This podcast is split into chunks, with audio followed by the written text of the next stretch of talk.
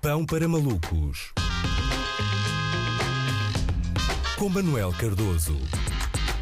Olá, Andreia. Portugal está no chamado Grupo da Morte, mas ontem aumentou a sua esperança média de vida no Europeu de Futebol. Vencemos a Hungria por 3-0 e somos Uhul! líderes, líderes do grupo, que conta também com a França e com a Alemanha. Não é para todos, não é? Apesar de, lá está, podermos estar a sentir algum alívio compreensível, a verdade é que Portugal entrou no Euro com o pé esquerdo. Só que foi com o pé esquerdo do húngaro que desviou o remate atabalhoado de Rafael Guerreiro para o fundo das redes, não é? O pé esquerdo do húngaro foi o pé direito com que que entramos na competição. Depois ainda houve tempo para o Ronaldo marcar dois golos da mesma forma uh, como constrói Marquises, ou seja, sem pedir licença. Uh, Fernando Santos foi, durante o jogo, nas redes sociais, criticado por não ser uh, talvez suficientemente ambicioso, mas uma vez que estávamos numa das cidades mais destruídas por guerras ao longo dos séculos, talvez não tenha sido má ideia apostarmos na defesa, não é? Se tivéssemos entrado ali a campeões, era possível que levássemos com um golo no contra-ataque ou com uma ofensiva ofensiva das tropas de Átila I, não é? Nunca se sabe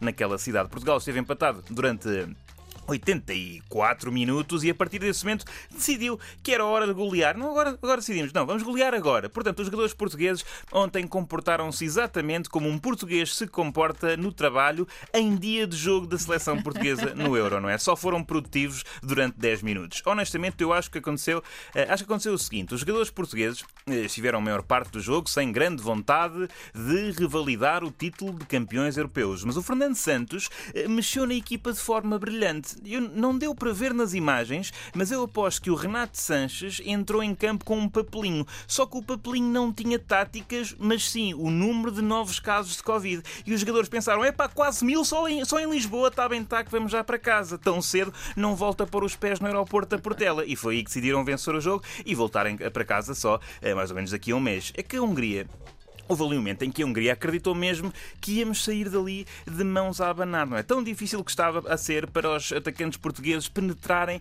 no cerco de Budapeste que eles montaram ali. Mas aqueles 10 minutos foram dramáticos para os húngaros, não é? Foi até sacana da nossa parte, não é? Assim um bocado má onda espetarmos três secos em tão pouco tempo. Foi especialmente chato para aqueles húngaros neonazis que estavam nas bancadas, não é? E moralmente isto é um bocado complicado. Por um lado não tivemos piedade, por outro lado irritámos nazis, não é? Acho que a nova alcunha da seleção seleção nacional pode muito bem ser sacanas sem lei. Acho que é apropriado. Eu acho que temos algumas hipóteses até e não quero ser, uh, não quero já estar a prever isto, mas acho que temos hipóteses de ficar em primeiro no grupo, não é? Apesar de ser chato, desagradar à França e à Alemanha numa altura em que vão começar a mandar os fundos da bazuca europeia, não é? Acho que temos de ter calma, acho que o Marcelo devia ter mais cuidado com a forma como festeja os golos, mas tudo bem. Para já, o próximo jogo é com a Alemanha e é preciso ser cauteloso, porque a Alemanha ontem sofreu uma derrota frustrante com a França e todos sabemos o que é que acontece depois da Alemanha sofrer uma derrota frustrante frustrante quando a França está envolvida, não é? Lembrem-se